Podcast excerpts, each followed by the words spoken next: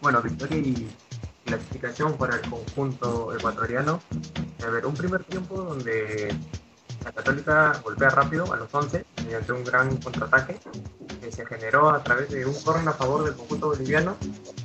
mal ejecutado, por cierto, de contraataque comandado por Santiago Zamora, no, por Cristian Martínez Borja, que para Santiago Zamora y este define de manera letal para el 1 a favor del conjunto ecuatoriano.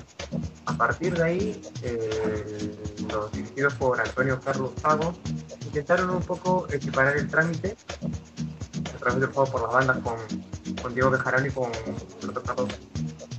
Fernández, pero lamentablemente creo que le faltó profundidad en los últimos tres puestos de cancha para poder intentar un poco el arco del portero Darwin Cuero. Cuando parecía que Bolívar ya emparejaba las acciones, este, un gran golpe de cabeza, una pelota parada nuevamente,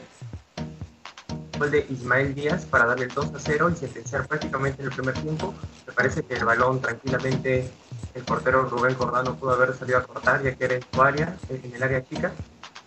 Y para la segunda mitad salió, el trámite de la segunda mitad fue igual que el primero, con Bolívar intentando ganar jugadas, pero le seguía faltando esa profundidad. Creo que en este partido los delanteros, los delanteros brasileños, principales cartas de ataque,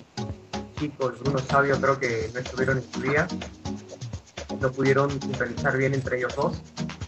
tanto la Católica este, con una defensa bien sólida, defendiendo los ataques, no padeció tanto en defensa. Creo que es un justo ganador de esta llave, tratando la ida en, Bolivia, en La Paz, y ganando su partido de vuelta en el Olímpico Atahualpa 2 0. Una victoria merecida, creo, del conjunto ecuatoriano que se mete a la fase 3 de la Copa Libertadores, que enfrentará, si no me equivoco, a América Mineiro.